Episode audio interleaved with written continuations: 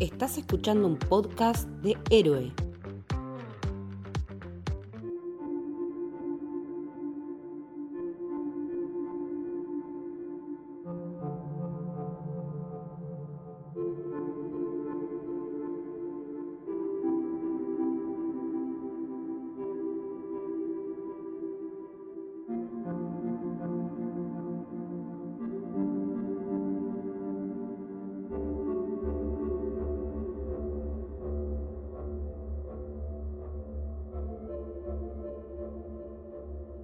Buenas, buenas, buenas, bienvenidos, bienvenidas a El Camino del Héroe. Mi nombre es Santiago y estoy acá con mi amiga Leti. Leti, ¿cómo te va? Hola Santi, ¿cómo va? ¿Todo bien?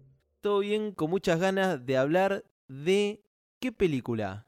Vamos a hablar de Oppenheimer, la última película de Nolan, y se me dibuja una sonrisa en la cara por no ponerme a llorar, porque la verdad que qué película que me dejó rebobinando a full. Hablamos bastante de, de Nolan, yo cada vez que tengo oportunidad lo, lo nombro porque siento que es mi director favorito, si tengo que elegirlo como mejor, el mejor director que vi, no sé si, si lo haría, pero es mi favorito personal, sé que también es el tuyo, eh, y particularmente para mí este es un episodio bastante especial porque es el primero en el que voy a poder hablar acá en Camino del Héroe de una película de él que se estrena. Siempre, como digo, lo nombro, pero es la primera vez que voy a hablar de, de Nolan, así que nada, un placer obviamente hacerlo con, con, vos. Igualmente, porque la verdad que tranquilamente esto podría ser Te sigo desde Memento, de hecho va a salir en el feed de Te sigo desde Memento también, el opening lo indica, eh, la musiquita característica. La verdad es que estoy muy, muy contenta de, de, poder por fin charlar de Nolan, de algo nuevo con vos, porque realmente es un director que ya nos tiene acostumbrados a periodo de tres años, peli, tres años, peli, tres años, peli.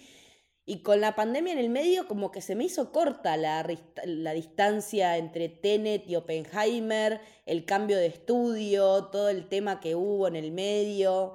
Me parece que que es un gran momento para hablar de esta película, para hablar del Barbenheimer, que es un evento que tiene las salas explotadas. Que no es la primera vez que le pasa a Nolan, porque en el 2018 pasó entre eh, The Dark Knight y eh, Mamma Mía. También, dos películas muy distintas. No, 2008, 2008. Eh, 2008, 2008, ¿qué dije? 2018.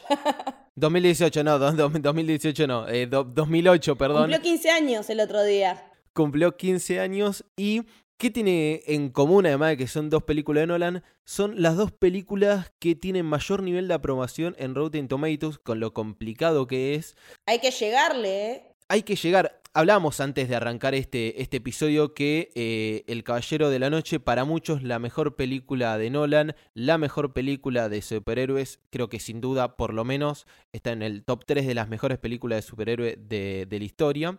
Y tenías que alcanzar ese nivel de, de, aprobación, porque encima es una película que en cualquier aspecto la escoce, la rompe, y que sinceramente en poco tiempo Oppenheimer logre eso con lo criticado que venía Nolan en, en, el último tiempo, no a todos le venía gustando lo que, eh, lo que laburaba, es bastante particular y bastante importante. No solo cambio de estudio, sino una película de tres horas sobre un personaje real. Vuelve Nolan eh, a esto de eh, basarse en personas que, eh, que, existen. Entonces era una jugada arriesgada. Y era la primera jugada con Universal, que era desde 2000, 2002 que se estrenó Insomnia, que venía manteniendo el mismo estudio. Después colaboraciones, por ejemplo, eh, Interestelar había sido Warner, Paramount, siempre había como una coproductora o distribuidora, eh, pero es la primera vez que cambia de estudio, entonces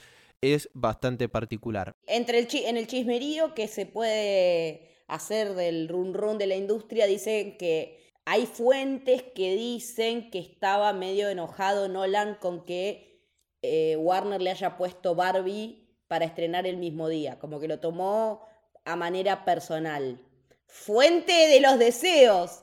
Pero, pero es un run run de Twitter, de eso, Twitter X, no sé cómo decirle porque todavía para mí es Twitter en mi teléfono, pero también se viene diciendo eso, pero lo cierto es que también bajó el presupuesto a menos de la mitad de lo que estaba trabajando, porque el presupuesto de Tenet había sido de 400 millones de dólares. Oppenheimer es una película de 180 que ya los recaudó, se recaudó 175 a nivel global en el primer fin de semana de estreno prácticamente ya está pagada la película, se considera que se gasta otro tanto en, publicidad, así que no dudamos de que lo va a pasar, porque no sé en otros lados, pero particularmente yo la vi dos veces en sala IMAX y es imposible conseguir entradas en IMAX para ir a ver Oppenheimer. No me pasó nunca, no me pasó nunca que, que sea tan complicado conseguir entradas para una película y creo que a las 5 horas, si no me equivoco, que se habilitaron las entradas, 7, 8 días antes de que, de que se estrene la película, ya estaba agotado el primer fin de semana.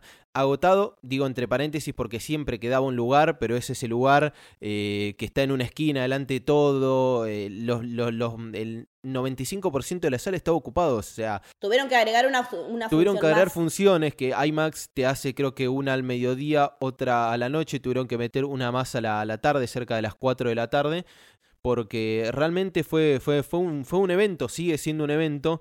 Eh, y vos decías eso de que, de, que se decía que Warner le había puesto Barbie. También se generó mucho quilombo alrededor de que Nolan no le había querido ceder las salas de IMAX a, Tom Cruise. Y Tom Cruise después fue a ver la película. Todo el staff y, y el elenco de Oppenheimer fueron a ver eh, Misión Imposible 7. Entonces yo creo que es más querer enemistar a gente que nos hace volver al cine. Eh, y casualmente los tres, ya que estamos hablando de ellos, son eh, películas súper modernas, eh, tanques, con eh, directores de alguna manera jóvenes, porque eh, tanto capaz que Maguire es el más grande en edad, pero joven en lo que es su carrera, pero Christopher Maguire, Christopher Nolan y, y, Greta Gerwin son más o menos contemporáneos, grandes directores de, de, la actualidad, entonces me parece medio al pedo eh, enemistar. Sí, sí, sí, no tiene sentido porque yo ya vi las dos, disfruté las dos. Eh, Misión Imposible no porque me debo hacer un, una maratón de todas, porque vi las primeras dos en su momento cuando salieron, pero en algún momento lo voy a hacer. Me parece que es al pedo poner eh, una o la otra, sino abrazar el Barbenheimer, sumar Misión Imposible 7, sumar a los, las secuencias de los trenes y disfrutar de todo lo que tiene el cine para darnos, que estamos viviendo un, una primera mitad de año muy cargada y llena de buenas cosas. Sí, sí, sin dudas. Eh, y eh, Oppenheimer particularmente es una película de sensaciones, de emociones, que apunta a, a impactar eh, al público. ¿Cuál fue la primera sensación que vos sentiste apenas saliste de, de ver la película? La primera vez que la vi, la vi en función de prensa, o sea que no la vi rodeada de, gente que va a ver una película normalmente, sino con gente de crítica y todo. Mi primera función de prensa, aparte, mi primera vez viendo Nolan en IMAX, o sea que es todo un evento. Me hice todo el viaje hasta allá, para, desde La Plata, para poderla ver. Y la verdad es que me dejó una sensación de este tipo no para de superarse, pero a, a nivel trama, a nivel historia, me quedé con una sensación de qué carajo hicieron y pobre tipo. Esa fue la primera sensación. Como que decís, todo esto para lograr un arma que hoy día nos puede seguir matando a todos, pero a su vez el karma, que, le, el peso que le implica a Oppenheimer ser el denominado padre de la bomba atómica, como se ve en la tapa de Times, como le dice todo el mundo, como cuando lo quieren saludar me dio como una sensación de tristeza en un punto y un miedo que hace rato no tenía a, la amenaza nuclear y me acordé de Corea del Norte y me empecé a pensar todas las cosas que actualmente pueden ser, pensé en los años de Guerra Fría, en cómo esto comenzó con la carrera armamentista. La verdad es que fue como de gran tristeza la, la primera impresión. En el segundo visionado ya fue más analítico, más de intentar atar las caras con los roles científicos de cada personaje y pude ver más la cuestión de cómo le pega a él en su cara. Me hizo eh, lo que yo pensé al, ver al verlo a él a medida que iba pasando el proceso de esos años en los Álamos construyendo la bomba y bueno, finalizando en lo que es Trinity, la, la prueba de la bomba con el posterior arroje en Hiroshima y Nagasaki, lo comparé con, ¿viste ese meme de cuando Obama empezó a ser presidente y cuando salió de la presidencia? Sí, sí. El, el, estaba mucho más canoso y arrugado. bueno, Alberto. yo pude, sí, también, eh, lo, lo, vi en, la segunda, en el segundo visionado, lo noté a él así, lo noté como avejentado en esos dos o tres años que estuvo trabajando como agotado, con esas ojeras, eh, con, ese peso en la conciencia que no se podía sacar. La verdad que, esa fue la sensación. Hay un gran laburo de Cillian Murphy que después vamos a desarrollar eh, bien, eh, pero sí, es una película muy compleja de ver, es sin duda la más oscura, para mí es la más política de Nolan, hay una manifestación política enorme como nunca en su carrera y como pocas veces se vio en el cine, por lo menos en el cine moderno. Eh, y yo salí con una sensación muy rara, bastante eh, acongojado, no sé si decir triste, pero eh, no quiero exagerar, obviamente, pero la primera sensación era una pérdida de fe en la humanidad, de decir, y, aclaro esto, la palabra humanidad va a ser muy importante en esta película, fue una, una sensación sinceramente muy, muy rara, es, es, es, es así como, como, como lo sentí. Chris Nolan, Christopher Nolan. Como ya habíamos dicho, bastante, bastante criticado. Y esta película de alguna manera, se escuchó eh, eh, en varios lados, es como la culminación de su, de, su maduración como cineasta. Es eh, todos los caminos te han llevado aquí, esa, esa frase tan, tan reconocida. Yo creo que también Nolan cayó en Oppenheimer eh, en, un momento justo y se siente madura la película. Sí, porque como que lo mejor de todas sus películas anteriores converge en esta, no solo a nivel guion, sino a nivel técnico, a nivel dirección de actores. Por ahí me parece que el tipo está en una edad ya, cumple 52 en breve, en el que ya pasó la mitad de su vida, tienes hijos grandes y se sigue preguntando como en Interstellar qué mundo va a dejar esta generación a la generación que sigue, ¿no? Y todo esto planteado desde los años 40, 50, en donde empieza toda esta cuestión de, de los peligros a nivel nuclear mundial y cosas que pueden dejarnos en la ruina como, como raza, como especie, ¿no? Me parece que el tipo está cada vez más consciente de eso a medida que se, que se hace más grande, que, que se acerca a la mortalidad de alguna manera y lo sigue plasmando cada vez de manera más dura, porque en Interstellar todavía tiene un poco la ilusión de que el amor puede salvar algunas cosas. Y me parece que con Oppenheimer es mucho más pesimista eh, con respecto a lo que es la humanidad, como decías vos hace un rato con, todo lo que implica el peso de la palabra humanidad, no solo a nivel raza humana, sino al nivel de qué estamos cediendo como personas en pos de lograr qué objetivos. En este caso, ni siquiera era terminar con los nazis porque los, alemanes ya habían eh, perdido la guerra, quedaban los japoneses. Eh, en este último revés para terminar con la Segunda Guerra Mundial, que yo siempre digo, me acuerdo patente que en, la facultad me explicaron, eh, fue la única guerra necesaria la Segunda Guerra Mundial porque era realmente un nosotros o un ellos, pero el hecho de haberla terminado como se la terminó esa guerra, te hace pensar, ¿realmente terminó la guerra o, como dicen varios personajes en la película, comienza un tipo de guerra completamente diferente. Sí, sí.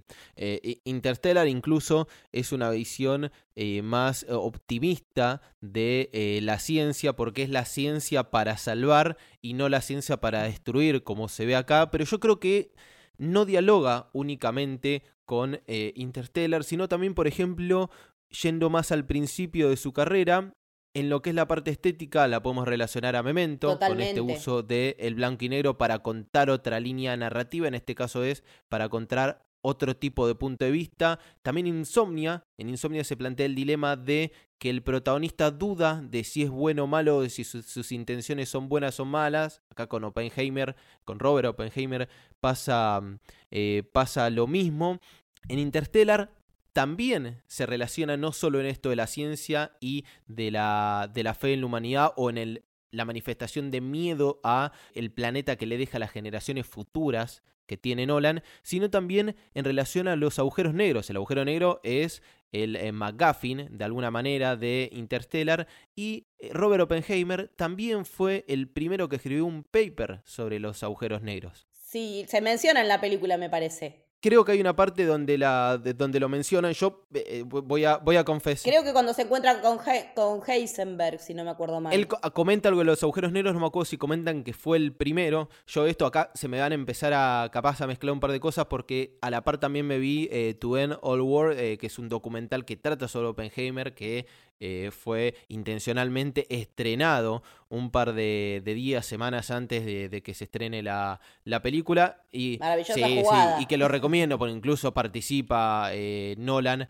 ahí de, ese documental. Pero bueno, volviendo, también se relaciona de, esta manera, obviamente, lo más lógico, los nazis en eh, Dunkerque, lo complejo de la mente humana con Inception y cómo puede afectar a nuestro juicio esos, esos, eh, esos traumas y también la ciencia como arma, como pasa en Tenet. Entonces, de alguna manera dialoga con toda su filmografía y yo creo que incluso hay una pequeña metáfora en la parte de la película en la que él explica que, eh, Oppenheimer explica que los edificios dedicados a investigación, desarrollo de explosivos y mecánica, todos tienen que converger en un solo lugar, que es este laboratorio de eh, Los Álamos, donde se desarrolla el, el proyecto Manhattan. Yo creo que también todas las películas de Nolan convergen en Oppenheimer de distintas maneras. No es solo la culminación de la maduración cinematográfica y creativa de, de, Nolan, sino también que todas las películas de él en su carrera lo llevaron acá, más allá de las influencias que puede haber tenido por afuera. Sí, absolutamente, porque para, para hablar del origen de esta película, eh, en su momento cuando estaban filmando Tenet, él tenía como concepto la idea de qué pasa si un dispositivo en el cual apretás un botón termina con el mundo. Lo, nombran Oppenheimer en Tenet. exactamente, lo nombran. Y al final de la grabación, cuando ya hicieron la rap party, eh, Robert Pattinson le regala un libro que es sobre discursos de Oppenheimer a Nolan. Y de ahí él saca la idea para hacer esta película que la escribió en 2021, digamos. A fines de 2021 la empezó a, a escribir tuvo un periodo de filmación muy corto, de 57 días muy intensos. Los ves hablando a Emily Blunt, a Killian Murphy, a Matt Damon de que se la pasaban viajando de avión en avión para todos lados en las locaciones. Incluso estuvieron en locaciones, no todo es, no hay las locaciones reales, pero hay en un momento estuvieron en, los laboratorios, en, las locaciones de los Álamos. Y mm, me parece que, que esto que vos decías de que dialoga con toda su filmografía es tal cual, porque yo siento que esta película me recuerda a todas las demás en algún punto. Yo sentí en, el, en la música, escuché cosas de, de, Dunkirk, eh, en, en, el sonido de los relojes, en esos ruidos, en esos tic, tic, tic, tic. En, también escuché esa nota que no termina, que a la que también le dedicamos mucho tiempo en Tecido desde Memento, de Inception. Me parece que más allá de que no está Hans Zimmer, que vuelve a estar Ludwig Göransson como en Tenet, la banda de sonido también tiene mucho de Tenet en cuanto a lo que es los sintetizadores, pero como que hubo una convergencia de muchos factores anteriores que lo llevaron a este lugar. Y me sigue fascinando escuchar a los actores hablar de lo bien que se está en los sets de Nolan. Un tipo como Robert Downey Jr., que hasta el momento no lo nombramos, dice que es el mejor set en el que estuvo en su vida. O sea, el mismísimo Tony Stark te está diciendo que es el mejor set en el que laburó en su vida. Me parece que para los detractores de Nolan, me parece que a veces está bueno bajarse del hate un poco y reconocer también que los actores se sienten bien laburando con él. Eh, que genera un buen clima de trabajo. Me parece que eso es importantísimo también. Sí, sí, obvio. las condiciones eh, eh, laborales, eso sin duda que, que es algo que, es indiscutible y bueno, y por, algo se mantienen y todos quedan de alguna manera impactados por el, por el laburo de él. No, no, quería pasar de largo, vos habías nombrado a Ludwig Gorason. Reconocido eh, compositor joven que eh, reemplazó ni más ni menos que a Hans Zimmer en, la, en lo que es el la... hippie con le decíamos en Testigos de Memento. Sí, sí, es... Eh, pero a ver, Black Panther, Mandalorian, bueno, Tenet, ya... Era difícil reemplazar a, Hans Zimmer y con un estilo totalmente distinto, a pesar de que decís que tiene como determinados pasajes en los cuales se puede parecer a la música de Interestelar, la música de, eh, de Tenet. Yo creo que sí, se siente el sintetizador. Eh, a mí me da mucho a eh, Blade Runner, a este futuro más destruido, arrasado, bien distópico del, cyber, del cyberpunk. El sinte se siente mucho de, de ese estilo. También tiene como líneas bastante parecidas con, con lo que es eh, Tenet, pero tiene la particularidad de que suma otro instrumento como protagonista, así como en Interstellar el protagonista era el órgano, ¿sí? con el argumento de que para eh, Hans Zimmer el órgano durante mucho tiempo fue el mayor avance tecnológico y científico en la historia de la humanidad.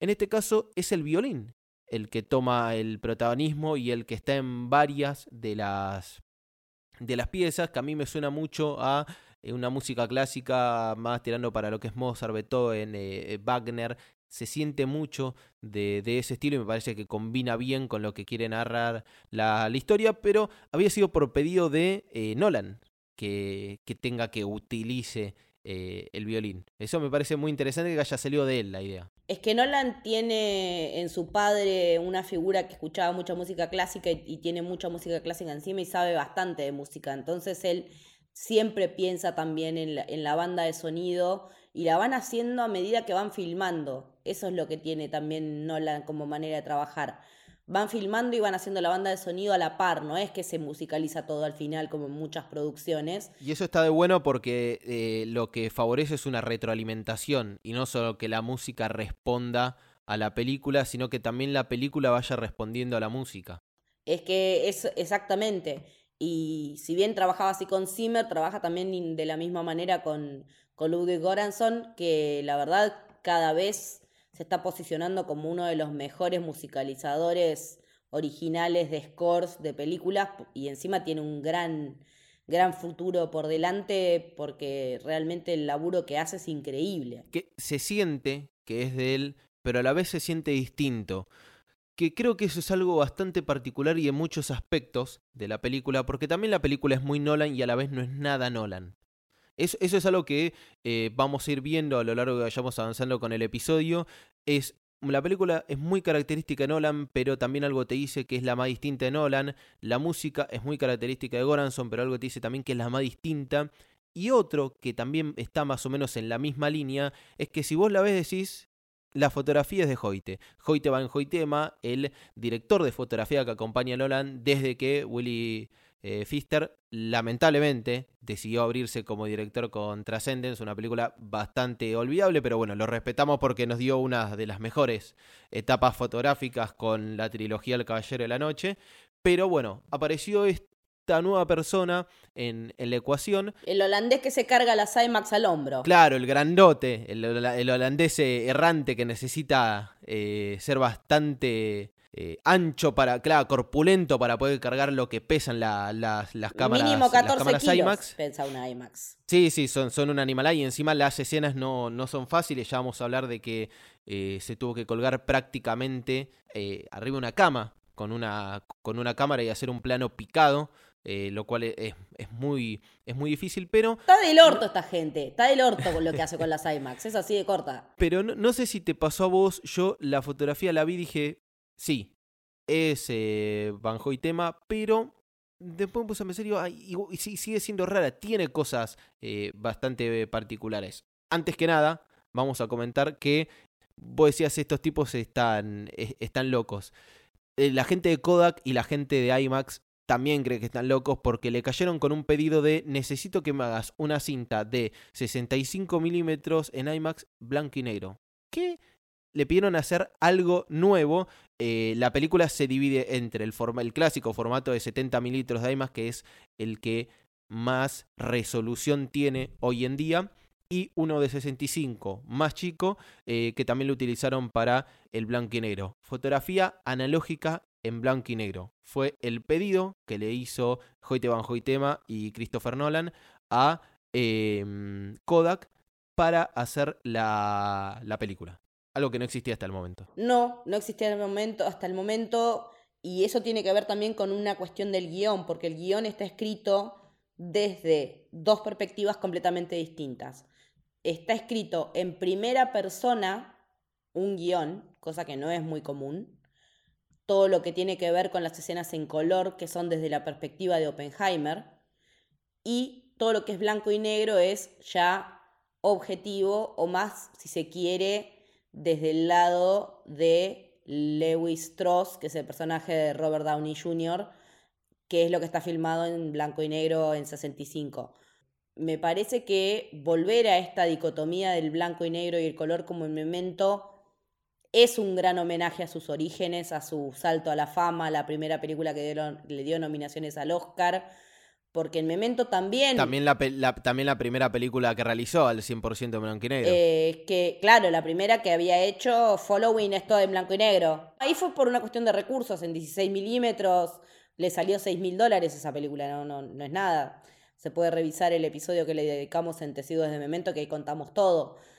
Lo que me llama la atención es que siga eligiendo maneras eh, no lineales de narrar. Me gusta que él se siga manteniendo fiel a esa cuestión de no te voy a contar nunca una película al derecho, así de simple. Creo que sigue siendo una marca autoral, un registro de autor, lo que hace de Nolan Nolan y que siga innovando tecnológicamente en un formato que ya se da por muerto, hace que podamos seguir distinguiéndolo por esta misma marca. Por esto que vos decías también de le sacó las, las salas de cine a Tom Cruise es que en realidad al ser el tipo que le da de comer a IMAX, IMAX le da la prioridad en las salas.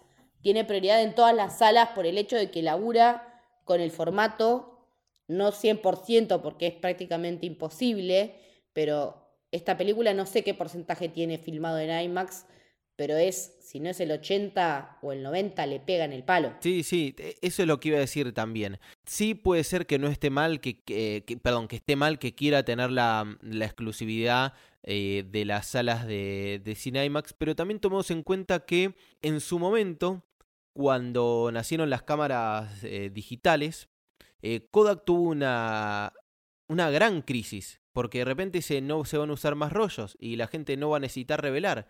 ¿Qué hacemos? Tuvo una crisis que la quebró, que la tuvo, la, la hizo. Quedó una sola fábrica de fílmico. Sí, sí, pero que la hizo tener que redireccionar su, su marca, su cultura empresarial. Fue una, fue una etapa realmente difícil para, para la fotografía y para Kodak. Hoy en día, no solo Nolan, sino también eh, directores como Scorsese, Villeneuve, eh, Tarantino, tratan Matt Reeves tratan de, eh, más que retornar, conservar, porque no es volver, sigue, eh, sigue estando, es conservar este formato que yo no lo veo mal.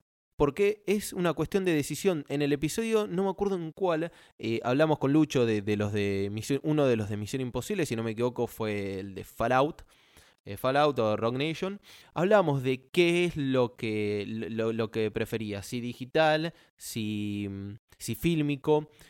Y yo dije, y creo que varios coinciden eh, conmigo, que depende del criterio, depende de lo que necesites. Cada uno de los formatos, tanto digital como fílmico, te dan recursos, tienen ventajas y desventajas. En el caso de Nolan es distinto. Creo que él podría rodar determinadas escenas en digital, pero sigue decidiendo como marca de autor sostener el fílmico. Y para eso tiene que forzar algunas cosas. Y me parece que lo de forzar está bueno porque hace que las empresas no se queden quietas. ¿Sí? Le dice, che, necesito esto. El día que no puedan le van a decir, no podemos y hasta ahí va a llegar la innovación de Nolan. Pero me parece que una de las cosas más interesantes y a, y a las cuales más le tenemos que agradecer a Nolan es que el no quedarse quieto fuerza a la innovación de la industria no solo a la innovación en sus películas eh, y personales como él, que muchos lo trataron de alguien eh, megalómano, como que, eh, excéntrico, que quería únicamente hacerlo por, su propio, por su propio placer. Obviamente uno hace películas por, por placer para otros y para recibir un reconocimiento, pero Nolan también... Tiene mucho en cuenta la audiencia, ese es el tema. Sí, sí, pero también Nolan, casi sin verse o casi sin que lo tomen en cuenta, favorece mucho la industria. De la misma manera que Tom Cruise favorece a la industria y ayuda a, la industria a progresar y a no quedarse estancada cuando estés del lado de la verdad, que estés creas o no creas en esta batalla, hay una guerra eh, entre el streaming y las salas de cine. Entonces, ponerse de, de, de un bando para, para que no muera o para que no quede estancado me parece súper importante. Para que no quede obsoleto, me parece. Creo que el tema es la obsolencia de las cosas. Como pasó siempre, porque, porque si no, no hubiese habido sonido en el cine, no se hubiese pasado a color, no se hubiese eh, pasado al cinema, como al Panavision, que fueron todas las tecnologías que se fueron sumando, el 3D, el 4D, etcétera, etcétera. Me parece que por, por lo menos es, es innovador y es uno de los aspectos más característicos de sus películas y que realmente digan lo que digan, no es al pedo. Si tienen, si, obviamente, si llegaron hasta aquí, imagino que ya deben haber visto la película. Pero si caen de casualidad ahora o no la fueron a ver al IMAX, eh, vayan a ver al IMAX. Es un diferencial eh, realmente eh, distintivo. No, igual convengamos que hay una sola sala de IMAX en todo el país, no es lo más accesible, no está fácil de llegar la mayoría de la gente no la va a poder ver en IMAX, pero creo que es una película que se sostiene muy bien en una sala común. No, sí, sí, a ver, sí, sí, sí, sin dudas. El tema, hay que ser consciente también de que no todo el mundo tiene acceso al IMAX, eh, porque hay, como digo, una sola sala en todo el país, no es como otros países que tienen más de una sala. Entonces, tratar de verlo en la mejor sala posible, dentro de las posibilidades de cada uno, pero en cine. Me parece que más allá de IMAX o no, sí, ir, ir, es ir, al, cine, porque realmente es una experiencia, sobre todo, no solo desde lo visual, sino desde lo sonoro que te pega, porque ya vamos a comentar cuando hablemos de nuestras escenas favoritas por qué lo sonoro tiene tanta importancia, porque yo creo que es muy, no, no digo porteñocéntrico, pero el tema del IMAX es de determinado público que puede tener acceso a como podemos ser nosotros, que estamos, yo a mí, a mí me cuesta tres horas llegar al IMAX y bueno, me hago el, viaje. Pero hay gente que está en Tierra del Fuego y no puede ver el IMAX. Pero... Iba a decir eso, eh, eso mismo, muy a retractar porque tenés razón, acá, voy a hacer un, mea culpa. Lo pensé desde ese lado, desde el lado de que yo tengo que viajar 40, 50 minutos, en realidad es un poco más, tengo que un hora y media, pero pongamos hora y media para, para llegar al IMAX y no realmente tenerme que tomar eh, un avión. Creo que el primer punto es ir a verlo al cine, por lo menos. Y después, si tienen la posibilidad, sí, de irlo a ver a, una, a este tipo de salas que, que, que, marcan eh, el diferencial eh, realmente. Claro, acá en La Plata lo máximo que tenemos es una sala Atmos, digamos. Bueno, el, el Atmos, el sistema de sonido Atmos, también es, es, bastante ahí, por lo menos cumplís con lo sonoro. También hablemos de la Lugones. Bueno, e, e, ese es otro, otro aspecto también para, para tomar en cuenta. La Lugones este, estrenó Oppenheimer en 35 milímetros con la particularidad de que es fílmico. Obviamente no es la misma dimensión que el IMAX, pero en varias entrevistas de lo que charlaba Hoyte Van Hoytema y eh, Chris Nolan es en la textura que brinda el fílmico y cómo se vuelve más eh, creíble para la, visión humana gracias a ese material. Entonces, en ese aspecto también pueden ir a esa sala, agotadísimo. Yo pensé que era, yo pensé que era sin entrada. Con el cartelito de entradas agotadas. Sí, sí. Pegado en la puerta. E, esto, esto es lo lindo de. No nos vamos a poner del lado de retomar ese tema del lado del cine o de la serie de cine, del streaming, no vamos a plantear esta batalla porque para mí cuando se plantea esa batalla, el, primero que pierde es el cine como concepto, no como formato, pero realmente el que haya tantas ganas de vivir esa experiencia de ir al cine es algo lindo. Entonces, esto es otra de las cosas que se le tiene que agradecer eh, a Nolan y eh, volviendo eh, a lo que hablábamos antes, a Tom, a Greta, realmente por, por hacer que la gente tenga ganas de ir al cine cuando es realmente complejo. Pero bueno, Leti, ya hablamos bastante de la gente que está atrás de, de cámara, pero hay alguien que está del otro lado del lente, varios que están del otro lado del lente, y vamos a tener que arrancar temprano a hablar de, la, de las personas que, que conforman el porque elenco. ¿Qué cast, hermano? Porque qué cast. Primer protagónico de Cillian Murphy, en este caso como Robert Oppenheimer, para mí, y lo voy a decir desde ahora y después vamos a desarrollar, y no necesito ni siquiera justificarme, el flamante ganador del Oscar a Mejor Actor 2024. Eh, es una locura. Realmente no me acuerdo la última vez que vi así a un actor Realmente es una locura lo que hizo. Se conocen hace bastante con Chris Nolan hace 20 años cuando Cillian hizo. Cuando audicionó, claro, audicionó para ser Batman. A ver, mi vida, sos muy flaquito que audicionó. Sos muy flaquito. Mejor sos el espantapájaro. Eh, en ese momento no, no se lo conocía. No, no, era conocido eh, eh, Cillian Murphy. Esta es la sexta película que hacen juntos. Trilogía de Dark Knight, Inception, Dunkerque. Para mí en Inception no destaca mucho, en la trilogía El Caballero de la Noche tampoco. En Dunkerque me gusta, el personaje ya es un personaje bastante roto. Em, y según Nolan es uno de los mejores actores que conoce. O sea, esto es bastante importante para tomar en cuenta. Y teniendo en cuenta que le preguntan a Nolan por qué no estuvo Robert Pattinson y que él respondió porque tenía la agenda apretada. Así que no cabe duda de que van a volver a formar eh, dupla en algún futuro, pero hablando de Killian Murphy en particular, conocido por muchos como Thomas Shelby de los Peaky Blinders, eh, porque esa es la referencia a, puedo decir 28 Days Later, la mejor película de zombies que vi, ponele. Sí, sí. Que estamos esperando la secuela hace 250 años, pero Danny Boyle le gusta eh, hacernos esperar. Bueno, eh, Breakfast in Pluto, de, su época más indie, o sea, yo lo sigo desde Cemento, literalmente. Me parece que es un tipo que, que tiene una particular sensibilidad para encarar todos los personajes que encarna y que en Oppenheimer llega al punto de la persona torturada que también vimos en Thomas Shelby, en Tommy Shelby de Plicky Blinders, como estábamos charlando antes de grabar, vos decías que no podría existir este Oppenheimer sin Tommy Shelby. Y me parece que tenés razón. Yo creo que funcionó como, como práctica, como antesala, como ensayo para haber eh, logrado este personaje tan complejo. Sí, porque sabiendo que trabaja con Nolan siempre y que hasta ahora no había tenido un protagónico con él, que por fin se le diera después de tantos años, después de estos 20 años que vos mencionabas, es eh, una medalla a, la, a, la, persistencia, porque este Oppenheimer de, de, de Killian Murphy tiene todos los problemas habidos y por haber, tiene 10.000 quilombos mentales, nos lo muestran con una crisis psiquiátrica en sus principios, cuando sufre el desarraigo, cuando se va a Europa, después lo vemos tener eh, amoríos, porque Oppenheimer era un tipo que tenía muchas minas, era un gato, sí. Eh, dejar embarazada a la que después va a ser su esposa, pero mientras tanto se tiene que divorciar la mina. Creo que todo el mundo habla de los, los compañeros, los actores, de perderse en sus ojos azules. Yo en sus ojos vi desesperanza en la mayoría de la película.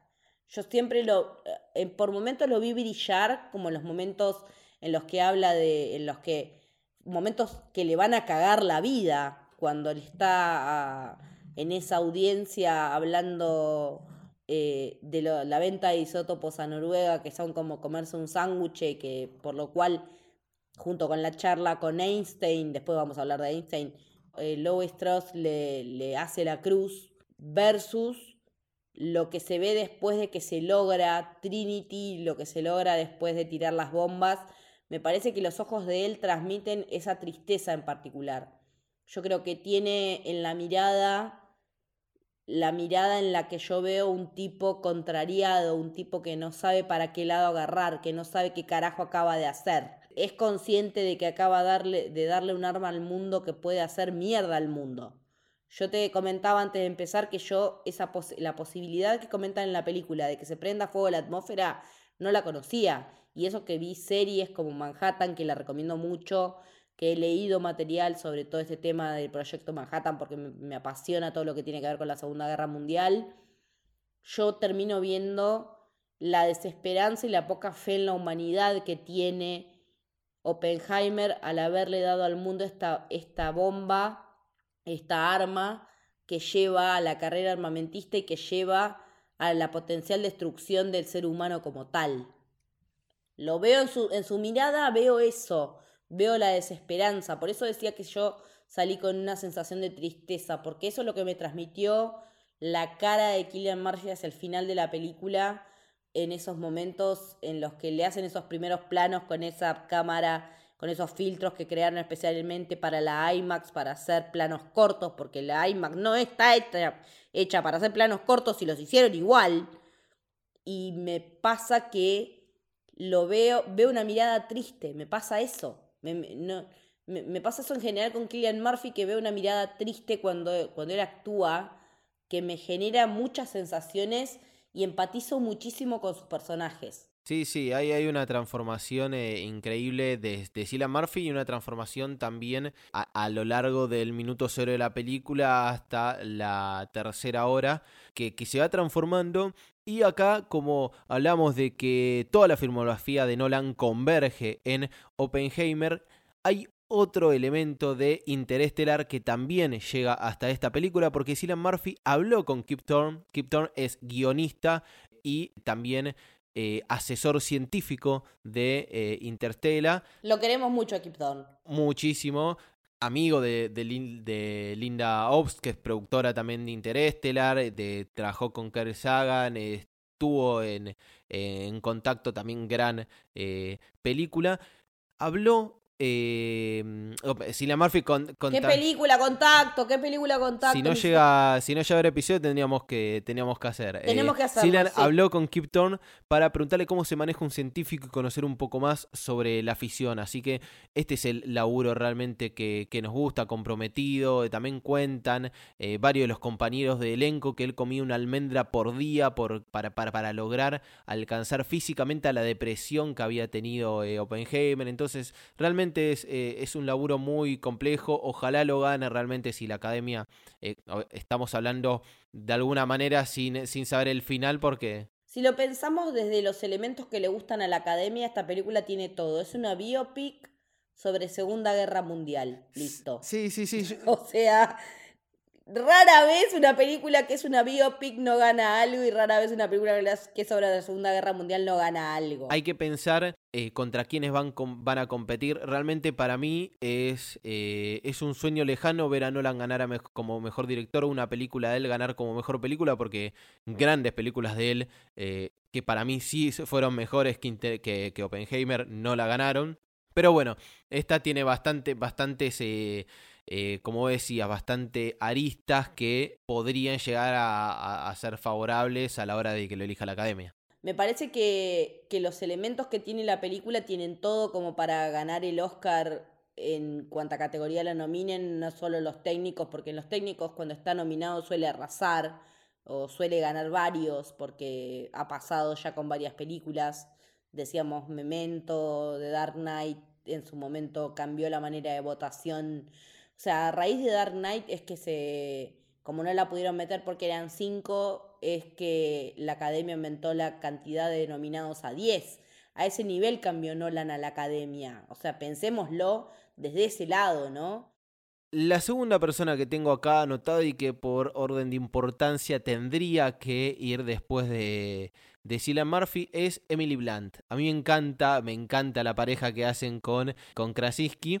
Ella es Kitty Oppenheimer, la esposa de, eh, de Robert, es bióloga, es eh, botanista ¿Qué te parece su personaje? Porque acá vamos a hablar un poco más y llevando la retrospectiva con toda la filmografía de, Nolan. Los voy a poner a las dos juntas. Los dos personajes femeninos principales es eh, Emily Blunt, claro, Florence Pugh, la amo, es Jane Tatko, es psiquiatra y amante de Oppenheimer, comunista, un personaje bastante importante, pero que para mí los dos personajes terminan siendo un cero a la izquierda. No sé si un cero a la izquierda, pero terminan teniendo muy poca fuerza. Kitty no. A mí Kitty no me... Em, me parece que en realidad el problema es el de siempre de Nolan con los personajes femeninos, que si bien con Kitty la puede retratar de, la, de una manera más fuerte que otros personajes femeninos, no es su fuerte, le dedicamos un episodio entero de Memento a las mujeres de Nolan y su costumbre de meterlas en la heladera, como pasa con Jane Tatlock, el personaje de Florence Pugh.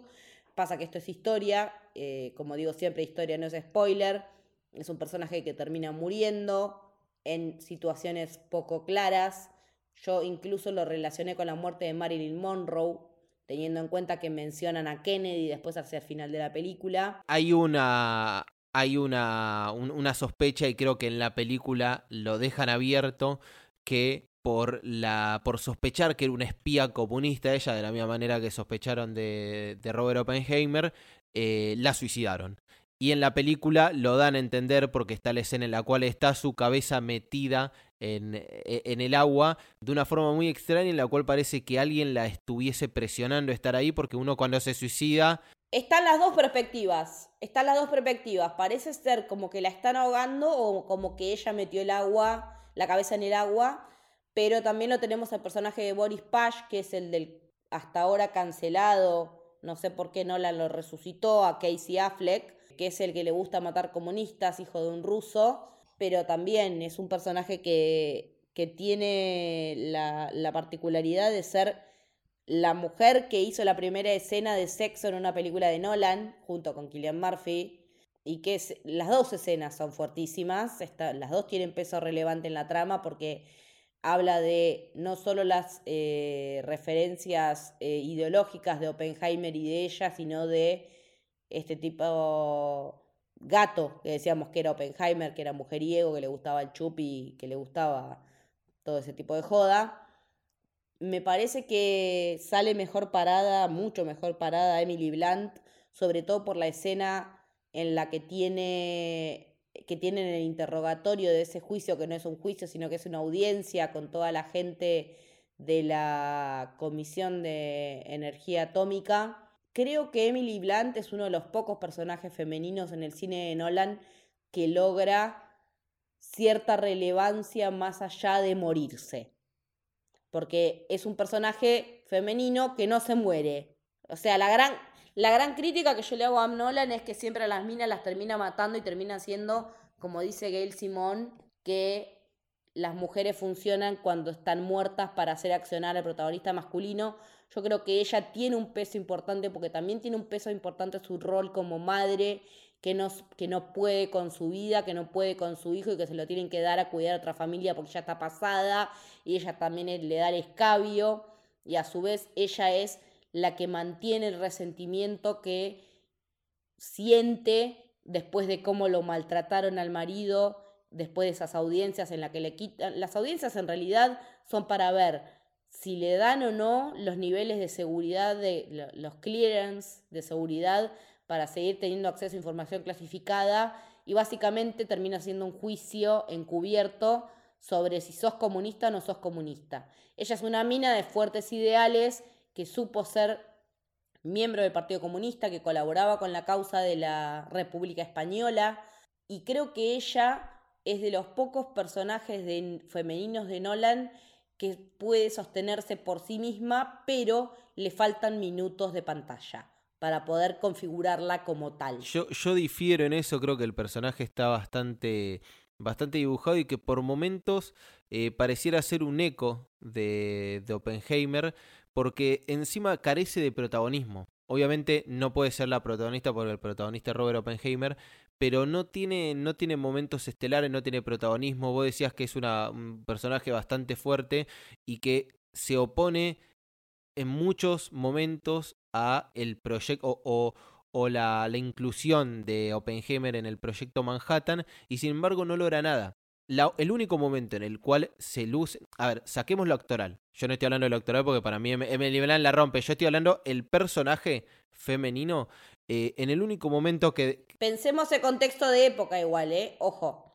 Porque estamos hablando de que cuando llega una mina le preguntan si es mecanógrafa y es una física. Sí, sí, pero, pero, a ver, eh, el contexto de época va acompañado a, lo que se quiso narrar eh, o lo que se pudo narrar en la película. Si no, por ejemplo, eh, Marie Curie no podría ser nunca un personaje fuerte.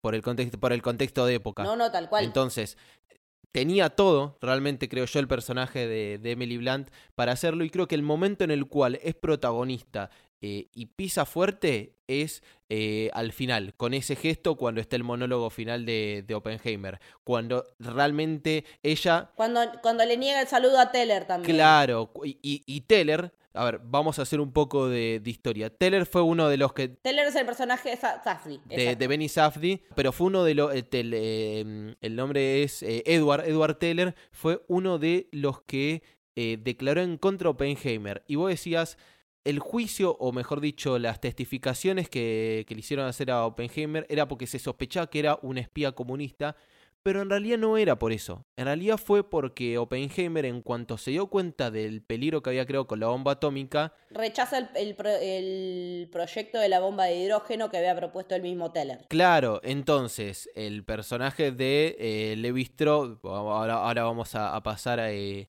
eh, hablar, que era el, el director de la, de la Comisión de Energía Atómica de Estados Unidos, el director y el fundador, al ver que está perdiendo a su principal científico, que el principal científico se apoyaba, eh, perdón, no lo apoyaba y se ponía en contra de la, de la bomba de hidrógeno, cuando ya era una celebridad Oppenheimer en el mundo científico y, en general para la sociedad de, Estados Unidos, que él te baje eh, el pulgar, era algo bastante importante y realmente movía la aguja de la opinión pública. Tapa de la revista Time, o, ese, o sea, ese punto. Sí, sí, a, partir de ahí hubo una, eh, una intención de venganza por parte de estos dos personajes por lo menos y acá se generó esta, esta oposición. Bueno y ahí llegamos a esta escena final que comentaba. Pero yo lo sentí carente de, de energía. Realmente no vi que, que, se hayan destacado y pasa a ser algo como bastante común y transversal en Nolan cosa que yo no creo que sea intencional para nada porque no es un tipo. No creo que sea porque no, no tenga la intención ni la sensibilidad porque la tiene. Tampoco creo que sea justamente por, esto que, que, decís vos, porque no lo sabe narrar justamente por no, por no ser mujer. No, porque tiene al lado una mina como Emma Thomas, o sea. Claro, iba a decir, al tener, al tener a su esposa como productora de toda la vida, es muy raro que se le pase esto por alto. Yo arriesgaría a decir que que es algo que o, que a ninguno de los dos les interesa o que tienen la, la irónica suerte de nunca poder eh, tener un personaje femenino bueno o quien dice capaz está reservado para alguna película, capaz lo tiene en alguna en alguna en, alguna película eh, futura, pero no lo sentí realmente fuerte o trascendentes a estos personajes. Lo más fuerte que podemos sentir como personajes femeninos son en Interstellar a Marv y a Amelia. O sea, a ellas dos. Para mí, a pesar de vos decías que la esposa muerta, eh, para mí incluso muerto ese personaje, eh, termina siendo muy determinante. Ahí sí veo un personaje femenino fuerte. Y no solo por la actriz, sino un personaje femenino fuerte que, aunque muerto, atraviesa al personaje y lo moviliza en un montón de cosas. En esto creo que no lo moviliza Oppenheimer. Está bien, estamos atados a una historia real. Claro. Por ende, no es 100% culpa de. Vamos a, vamos a hablar de esto, no es 100% culpa ni de, ni de Emma Thomas, ni de Emily Blunt, ni de, ni de Nolan, sino que estamos hablando de estas casualidades que están pasando y algo que vemos como que se repita a lo largo de toda la filmografía de Nolan. Pero bueno. En cuanto al personaje de Florence Pugh, me queda decir que me parece que ella está muy bien en el papel, pero que termina siendo un McGuffin en un punto para que él diga la frase que tiene que decir que es me he convertido en la muerte, soy el destructor de mundos. Porque la frase que él dice la dice en otro contexto, no en un contexto de cama, por lo menos nosotros que sepamos. Y me parece que, o sea, yo vi el, el reel del video en el que él dice esa cuestión de Vishnu, su, su forma de todos los brazos, brazos desplegados, diciendo me he convertido en la muerte, soy el destructor de mundos no sé si era el mejor contexto para la película el de decir esa frase en ese momento, pero hay que ver cuál es la, por lo menos desde la intención narrativa, me parece que ese momento podía haber estado reservado para otra instancia más que una instancia de cama, pero ponele. Es una opinión muy personal. Yo creo que no era. Mm, la instancia de cama sí no fue en particular, pero sí la elección de quién se lo hizo decir. Porque Jane Talcock, lo que. El, rol o el papel que cumplía era eh, llevarlo hacia el lado este del, del, comunismo, era su conexión con el comunismo y de alguna manera esto de pensar soy el destructor de, de mundos venía aislado esta visión un poco más eh, comunitaria y social que tiene la película, que manifiesta Nolan, y que tenía el personaje de Robert Oppenheimer y también eh, el de Gene Tadlock. Pero bueno. Y, también Frankie, el hermano de Oppenheimer, que... También está en el afiliado del partido. Del otro lado de la vereda, lo tenemos a Levi Strauss, que te voy a dejar a vos que, desarrolles porque vos decías que te parecía que el personaje de Robert Downey Jr. era todavía mejor, o mejor dicho, la interpretación de Robert Downey Jr. era todavía mejor que la de Cillian Murphy como Oppenheimer. La verdad es que me gusta muchísimo lo que hizo Robert Downey Jr. Me encanta que haya podido despegarse de Tony Stark de esta manera y aún así ver trazos de Tony en este personaje, porque el egocentrismo, la egolatría, esa cuestión de sentir el ego herido y tener que salir a rasguñar y a pelear porque alguien te rompió el ego es muy Tony también.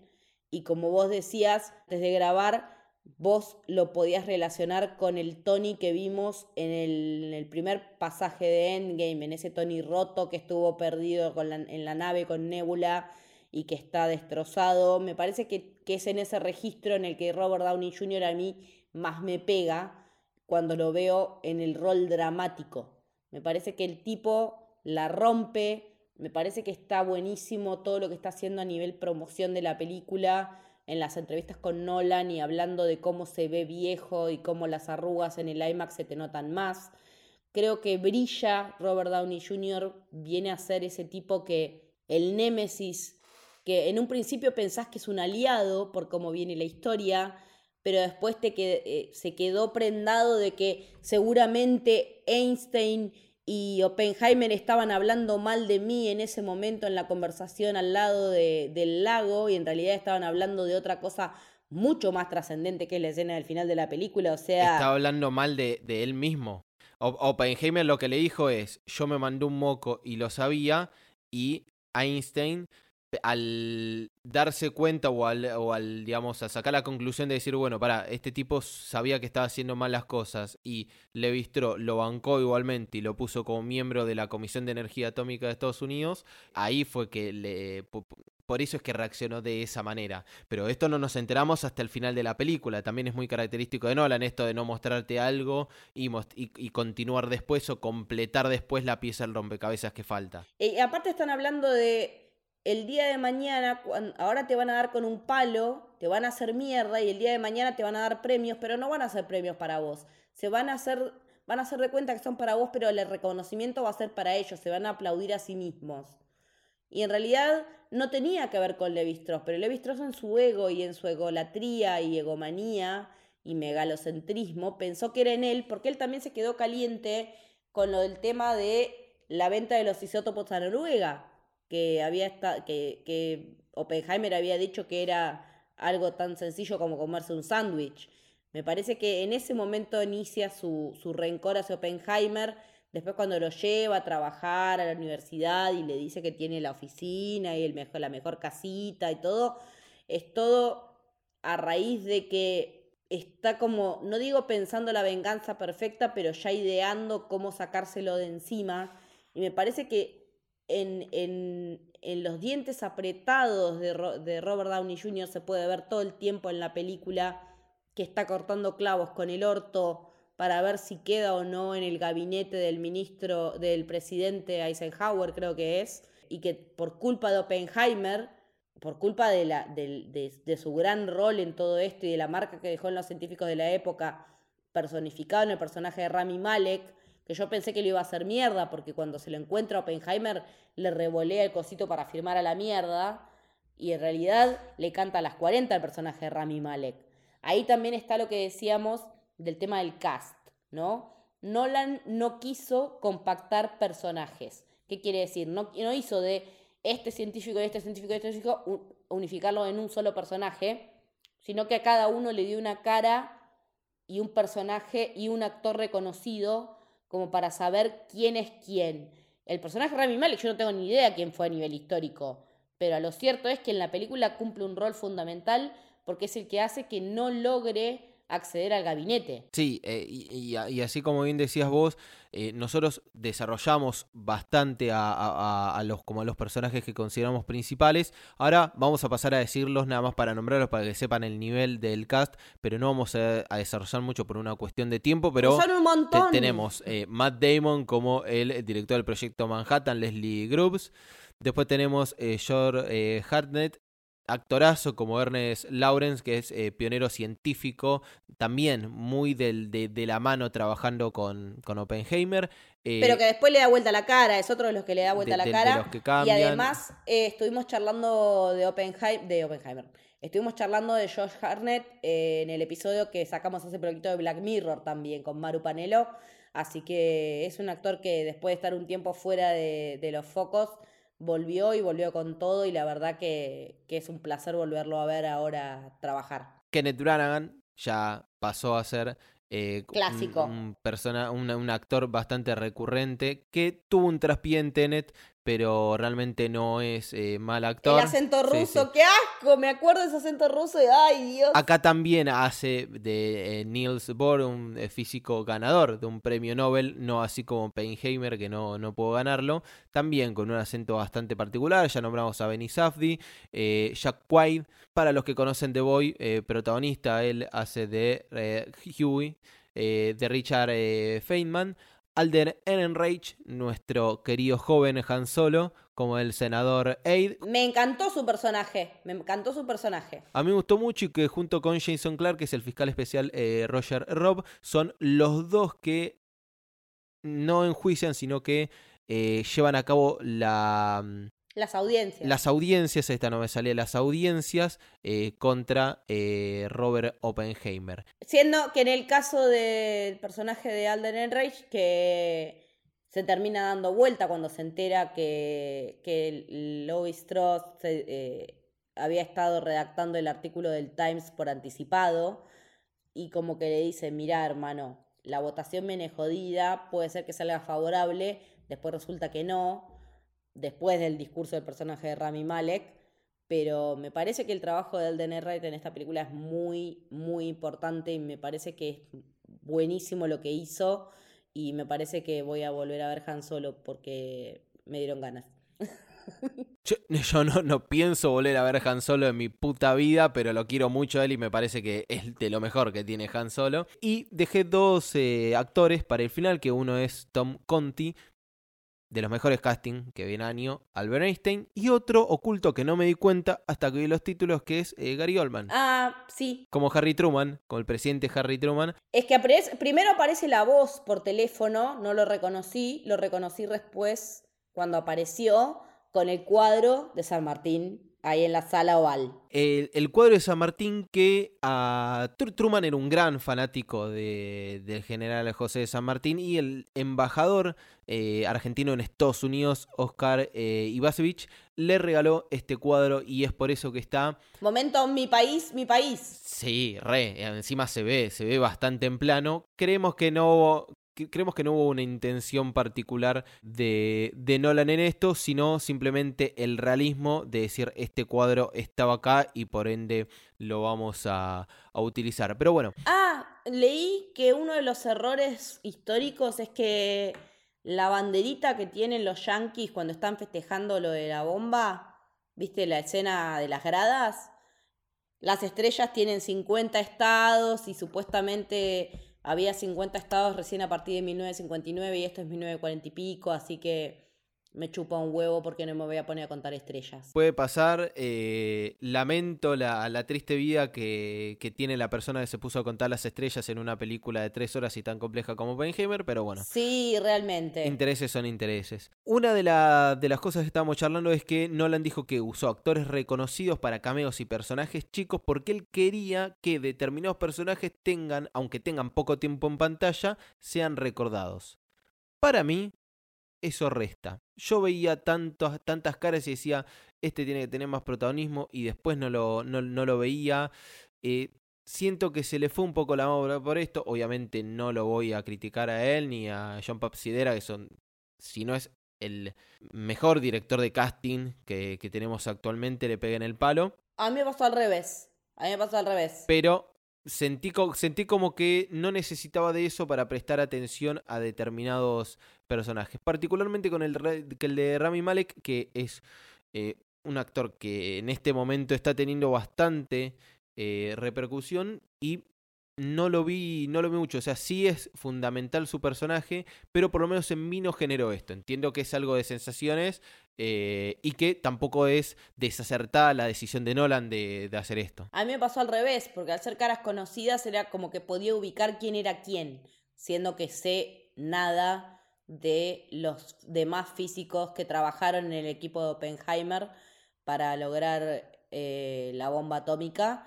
Así que para mí fue un plus, porque decir, ah, este, ah, sí, Jack Wade está en tal rol, ah, sí, eh, Josh Harnett está el otro, ah, sí, Benny Safdie está el otro. Eh, me parece que a, a, mí al contrario, me pasó que me jugó a favor la cara conocida para poder identificar qué rol estaba ocupando en el equipo de Oppenheimer eh, más allá de un montón de actores que sé que son conocidos, pero yo no los tengo tan vistos como el que hace de Fermi, que sé que es conocido, pero no lo ubico mucho. Eh, lo mismo Jason Clark, que lo tengo de cara de un montón de películas, pero no sabía su nombre, por ejemplo. Y que tiene una de las escenas que más me gusta de la película, después vamos a hablar de eso.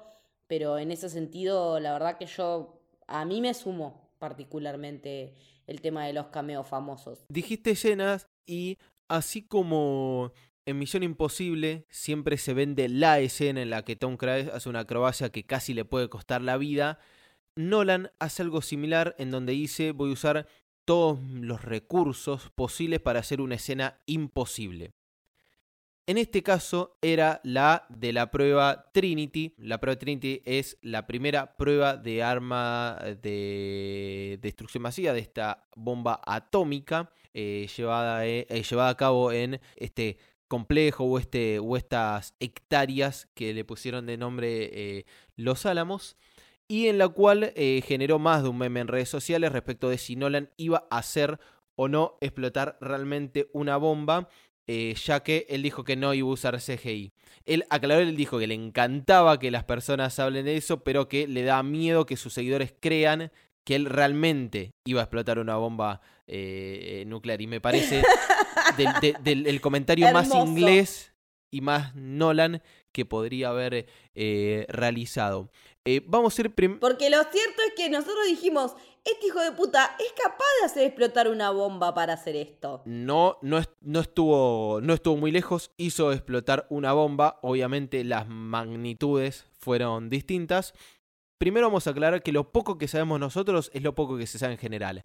Eh, tanto la gente encargada de eh, los efectos especiales como Christopher Nolan no quisieron comentar muchos detalles y para mí me parece buenísimo porque es parte de matar la magia del cine, contar cómo se hizo una escena que para mí es de un nivel narrativo en lo audiovisual que hace poco veía potente, impactante. Bueno, yo no sé si vos viste Twin Peaks 3. No vi Twin Peaks. Bueno, el capítulo 8 de Twin Peaks tiene una escena de una explosión de una bomba que te vuela la cabeza y es impresionante y me remitió directamente a eso. Cualquiera que haya visto la temporada 3 de Twin Peaks sabe lo que hablo uno de los mejores episodios de la historia de la televisión, punto. Volviendo a, Oppenheimer, parte de, los recursos de, cámara que utilizaron fueron lentes bien al estilo macro para hacer eh, pequeñas explosiones o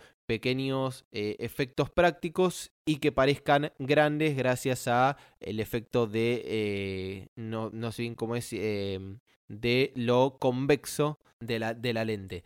Eh, después no hay mucho más, eh, mucha más magia, por lo menos no se conoce más. Era, por ejemplo, acá lo tenemos anotado, aplastar pelotitas de ping pong, tirar eh, pintura contra, contra una pared, jugar con soluciones luminosas de, de magnesio y distintas cosas que se recrearon en miniatura. O sea, hubo explosiones, pero en miniatura. Que por en, claro, gracias al lente se pudo Em, generar esto. Lo mismo que las imágenes que se ven de los átomos, de la lluvia.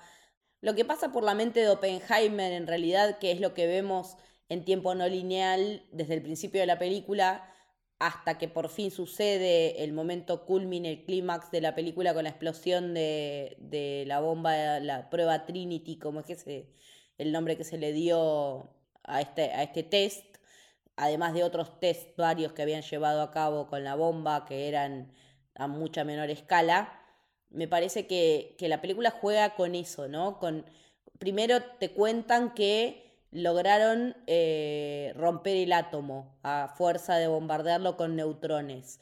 Y como que a raíz de ahí empieza la carrera de por ver quién va a ser el que logre la, la bomba, si los alemanes o los yanquis, y el tema de que si hay o no hay un topo que les esté pasando información a los rusos, que en ese momento eran aliados de los Estados Unidos, pero que ya se perfilaban como los grandes antagonistas en lo que iba a ser la posterior Guerra Fría, ¿no? Porque todo esto setea el escenario de lo que después va a ser la Guerra Fría, que duró hasta que cayó el muro de Berlín, digamos, básicamente.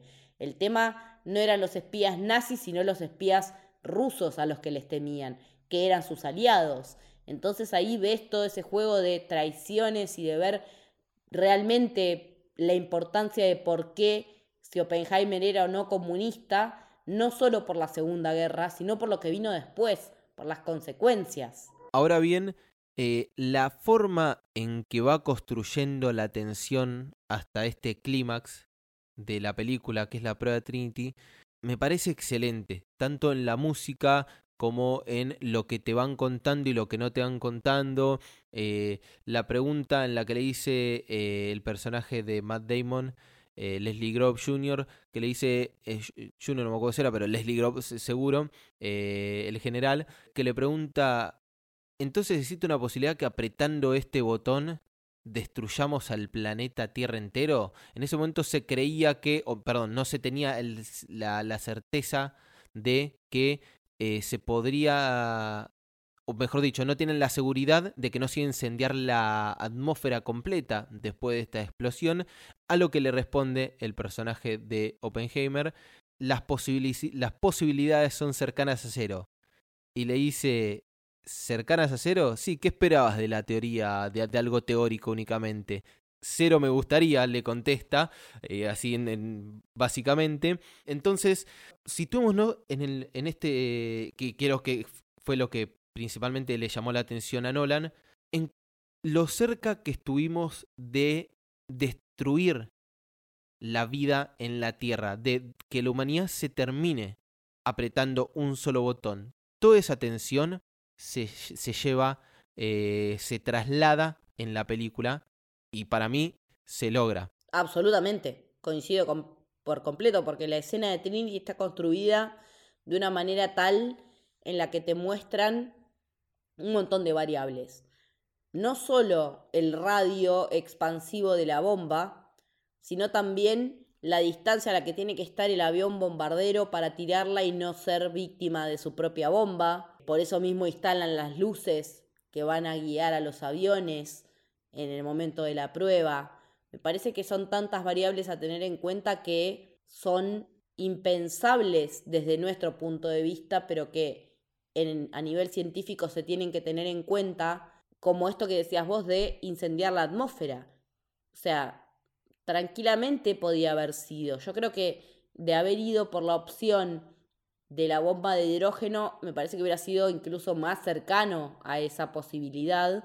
Y me gusta también la, la, analogía que usa la película para mostrarnos en tiempo real cuán cerca están de llegar a la prueba y de obtener la cantidad de plutonio y de uranio necesarias con las copitas que van llenando con las bolitas, que primero dicen tenemos que lograr destilar no sé cuánto plutonio, no sé cuánto uranio para que la bomba estalle y necesitan un porcentaje de no sé cuántas libras y otro no sé cuántas libras de un, de un material y del otro, y primero te ponen dos bolitas de mierda y una en la otra copa después más, más, más. Y cuando las ves llenas decís, ya estamos. Es que es una carrera contrarreloj y ellos lo dicen, quieren llegar antes que los nazis, el objetivo por el cual eh, se, por lo menos de forma oficial, se realiza el proyecto Manhattan es para alcanzar la bomba eh, o crear la bomba nuclear antes que los nazis.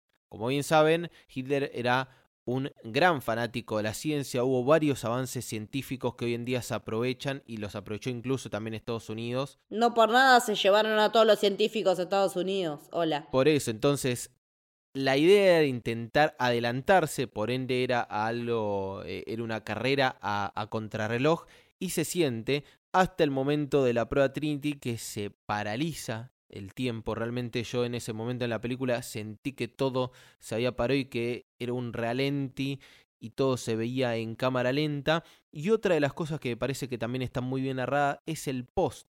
O sea, después de Hiroshima y Nagasaki, cuando da el discurso, eh, Robert Oppenheimer y ve a toda esa gente eh, totalmente, o se le imagina, mejor dicho, totalmente quemada, calcinada por la, la onda expansiva y el fuego que genera una bomba nuclear. Eh, y a mí me retrotrajo a eh, Hiroshima Mon a pesar de que Hiroshima Mon trata eh, sobre eso y es una de las películas fundacionales de la Nouvelle Vague. Nolan habla de esa película, entre otras, como influencia para Oppenheimer. Sí, sí, a ver, claramente es una, una influencia y es hasta una referencia lógica porque Hiroshima Mon al igual que la, todas las películas de la, de la Nouvelle Vague francesa son consecuencias, muestran las consecuencias de eh, la Segunda Guerra Mundial. Pero en particular lo que tiene esta, esta película es que muestra personajes fragmentados. Y yo creo que posterior a la, a la Pro Trinity y a, la, y a las dos bombas que se tiraron sobre territorio japonés, ahí pasa a transformarse en un personaje fragmentado Oppenheimer. Y se lo nota, porque está roto. Yo creo que es la prueba, eh, la, prueba Trinity. Ahí yo todavía no lo notaba roto, sino que eh, lo notaba nervioso porque, es más, muchos de los que compartieron eh, ese momento con él decían que Oppenheimer iba de un lado a otro fumando porque está muy nervioso, pero creo que cuando él se dio cuenta de lo que creó, se dio cuenta que él había sido el destructor de mundos y que no solo fue el padre de la bomba atómica, sino fue la persona que confirmó que se podría matar gente de forma masiva, de una forma vamos a decirlo, no es simple una bomba nuclear, pero de una forma rápida. Él fue el primero que dio el puntapié a que hoy en día haya genocidios de cualquier tipo y que existan las armas de destrucción masiva. No solo porque creó la primera arma de destrucción masiva, sino que creo que él abrió las puertas para que eso, una vez que vos presentás la posibilidad y demostrás que se puede, a partir de ahí eh, se puede hacer eh, cualquier tipo de, eh, de, masacre, de, atrocidad. Y creo que está muy bien narrado ahí el clímax, el preclímax y el post-clímax de, la película con la prueba Trinity en todo sentido, en lo que es la música, en lo que es la dirección, en lo que es la fotografía, ni hablar, y también en la, la actuación de, de Cillian Murphy. Sí, absolutamente, porque en el momento en el que explota la bomba, se ve visualmente, el sonido queda anulado, es un silencio total.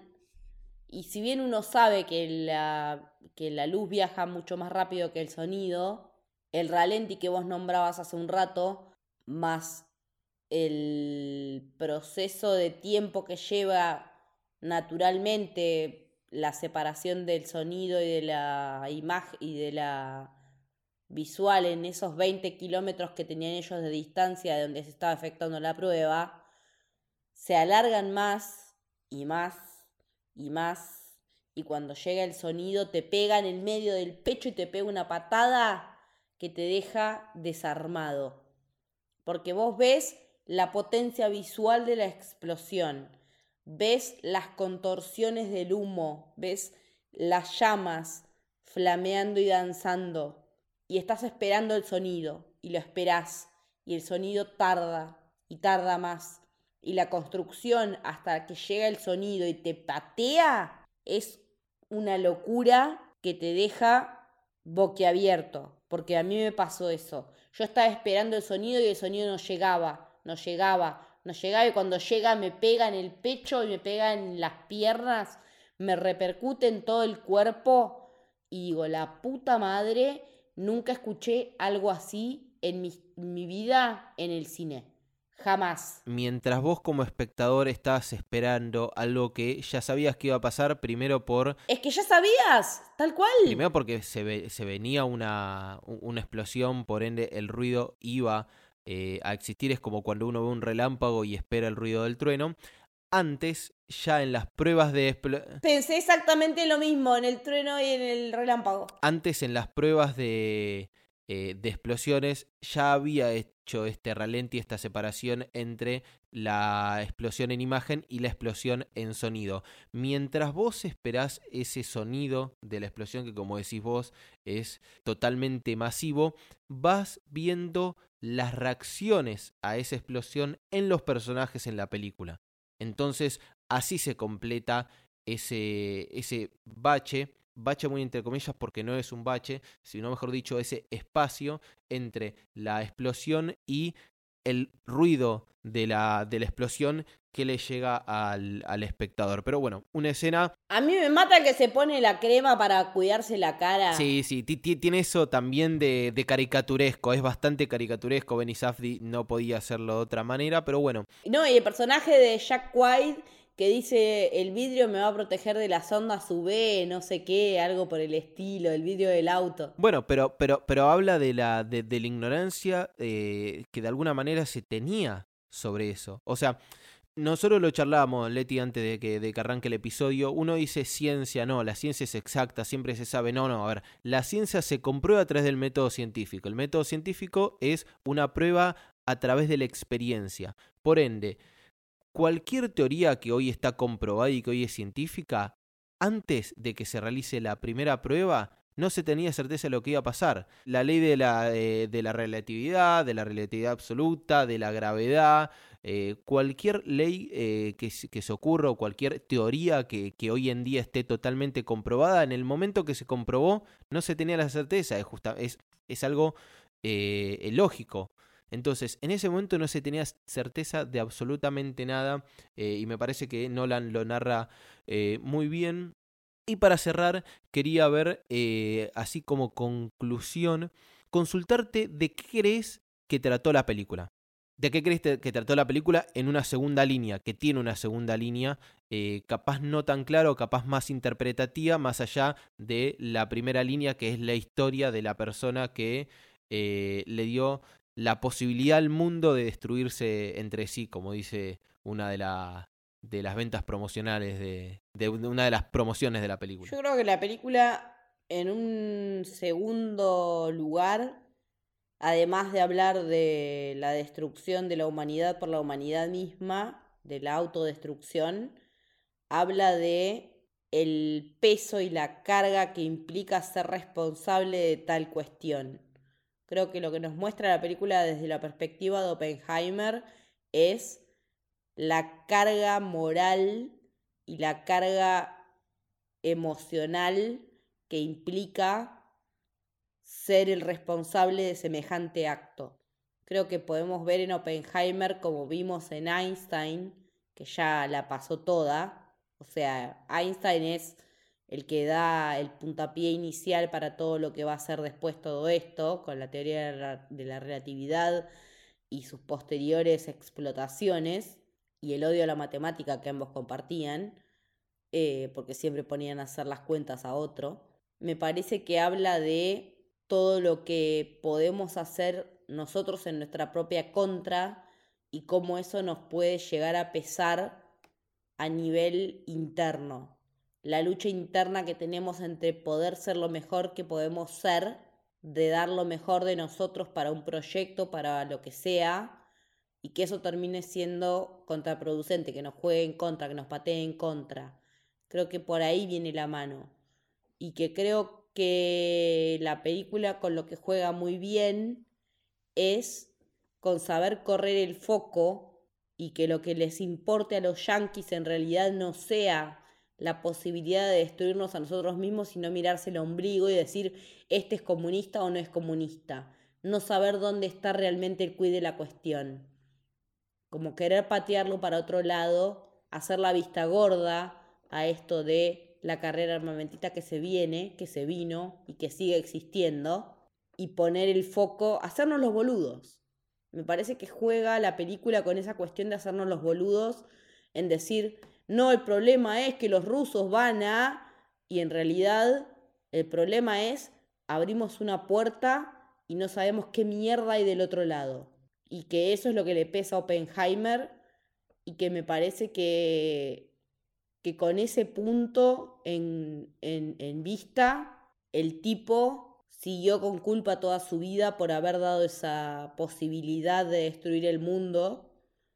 O sea, estamos probando algo que puede prender fuego en la atmósfera de hacer mierda al mundo y no, no, y no sabemos si va a pasar o no, porque la posibilidad de lo que decíamos cercana a cero no sucedió, pero podía tranquilamente haber sucedido, y que lo disfrazan de comunismo en ese falso juicio en el cual le sacan los permisos de seguridad y bla, bla, bla, para ocultar que en realidad tenemos la posibilidad de hacernos mierda a nosotros mismos y no hacernos cargo. Me parece que pasa por ese lado. Yo creo que la, película habla de, varias cosas, como ya comentamos, la, la, destrucción del planeta Tierra, el planeta Tierra que le dejamos a las futuras generaciones, el miedo la duda esta, o mejor dicho, la interpelación de si Oppenheimer salvó el mundo evitando que los nazis ganen la Segunda Guerra Mundial, o lo destruyó creando la primera arma de destrucción masiva y abriendo la puerta a todo eh, el desastre y la oscuridad que, se puede estar viviendo desde, desde esa época. Pero creo que, y partiendo del monólogo final que me parece lo mejor eh, de la película, en el cual eh, Oppenheimer manifiesta que él, eh, manifiesta y se lo confiesa a, Einstein, que él sabía que iba a destruir el mundo y aún así creó la bomba. Esto puede haber sido por venganza, que él lo manifiesta más de una vez, en que eh, era una venganza contra los nazis, él siendo, siendo judío, por soberbia, que se habla de la soberbia, incluso el personaje de, el personaje de Levi Strauss que le dice que nunca contradigas a un científico porque te va a hacer la vida complicadísima. También hablamos nosotros de la ignorancia que se tenía en ese momento, así que tranquilamente puede estar, puede haber sido por ignorancia que pasó, que, que, él creó la, la, bomba nuclear, pero para mí principalmente es por egoísmo. Y en la película se habla de, de egoísmo. Él en un momento, Oppenheimer en un momento dice que él se siente una persona mala y egoísta por eh, dejar a su, a su primogénito, pero creo que la película habla de, del egoísmo de, de una persona que ya sea por venganza, por soberbia o por ignorancia, eh, no tomó en cuenta las repercusiones que podía eh, generar que él crease la, la, bomba, la bomba atómica y eso fue lo que finalmente terminó destruyendo a la humanidad, no de forma literal, sino realmente de forma metafórica, en lo que es la humanidad de nosotros como humanos, como persona que vive en sociedad, eh, y por ende se tendría que, preocupar por el prójimo. Pero bueno, Leti, llegamos a, mm, a un punto creo que, culmine de, del episodio. La verdad que un placer haberlo compartido con vos.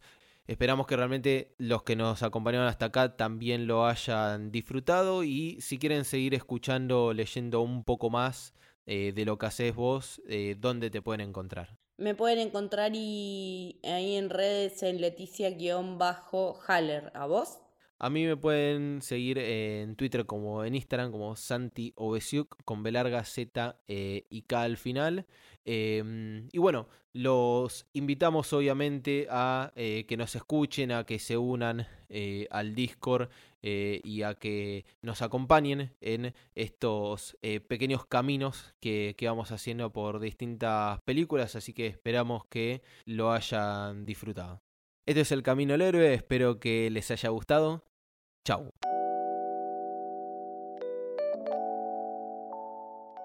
Si querés seguirnos en redes, podés hacerlo en Twitter en arroba Camino Héroe y en Instagram en arroba Camino del Héroe. Si querés seguir a la productora, estamos en arroba Sos. También podés sumarte a nuestro club de suscriptores, el Club del Héroe. Esta es una forma que tenés para ayudarnos a seguir adelante con este proyecto, que es 100% autogestionado y hecho a pulmón, del que podés participar por muy poquita plata mensual. Con esto tenés acceso a nuestro Discord exclusivo, en el cual estamos todo el día hablando de cine, series, anime, videojuegos, comida, fútbol y además compartimos alguna que otra foto de nuestras mascotas. Podés encontrar los enlaces en cualquiera de nuestras bios.